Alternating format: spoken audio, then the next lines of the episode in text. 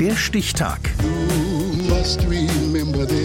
Die Chronik der ARD. 4. Mai 1998. Heute, vor 25 Jahren, wurde das sogenannte Kranzgeld abgeschafft. Eine finanzielle Entschädigung, die unbescholtene Frauen bei der Auflösung der Verlobung verlangen konnten. Birgit Sagemann. Verliebt, verlobt, verheiratet, da sag ich dir nicht nein. Aber was, wenn die Ehe nicht zustande kommt? Wenn die Verlobten Sex haben, der Mann die Frau aber dann nicht mehr heiraten will? Dann, so regelte es Paragraph 1300 des bürgerlichen Gesetzbuchs fast 100 Jahre lang, konnte die Frau vor Gericht ziehen. Der Heilige Geist ist sehr verwundert. Maria klagte auf 1300. Ganze Generationen von Juristen kannten diese Eselsbrücke für den Paragraphen, der am 1. Januar 1900 in Kraft getreten war.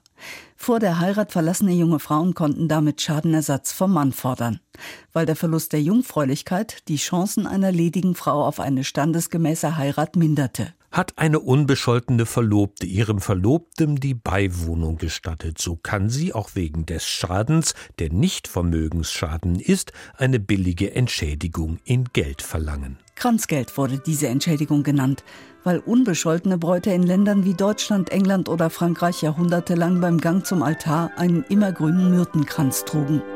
Wir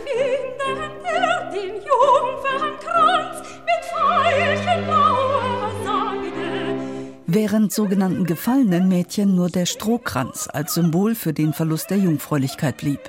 Mit dem Kranzgeldparagraphen wurden die Männer dafür zur Kasse gebeten.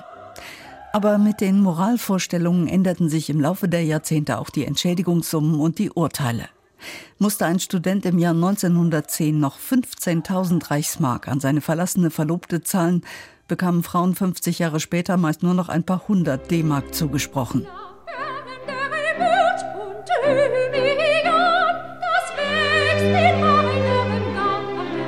Wenn überhaupt. Das Landgericht Düsseldorf entschied 1967, dass einer reifen, im Berufsleben stehenden Frau, die von ihrem erheblich jüngeren süditalienischen Verlobten verlassen worden war, gar kein Kranzgeld zustehe. 1972 urteilten Richter in Hamburg, dass verlorene Jungfräulichkeit keinen Pfennig mehr wert und das Kranzgeld diskriminierend sei. In der Regel erwartet heute kein Mann, ein unberührtes Mädchen zu heiraten. Trotzdem dauerte es, bis der Paragraph, der in der DDR schon 1952 aufgehoben worden war, auch in der Bundesrepublik gestrichen wurde. Sigrid Schöne, junge Richterin am Amtsgericht Münster, schrieb damit im Dezember 1992 Rechtsgeschichte.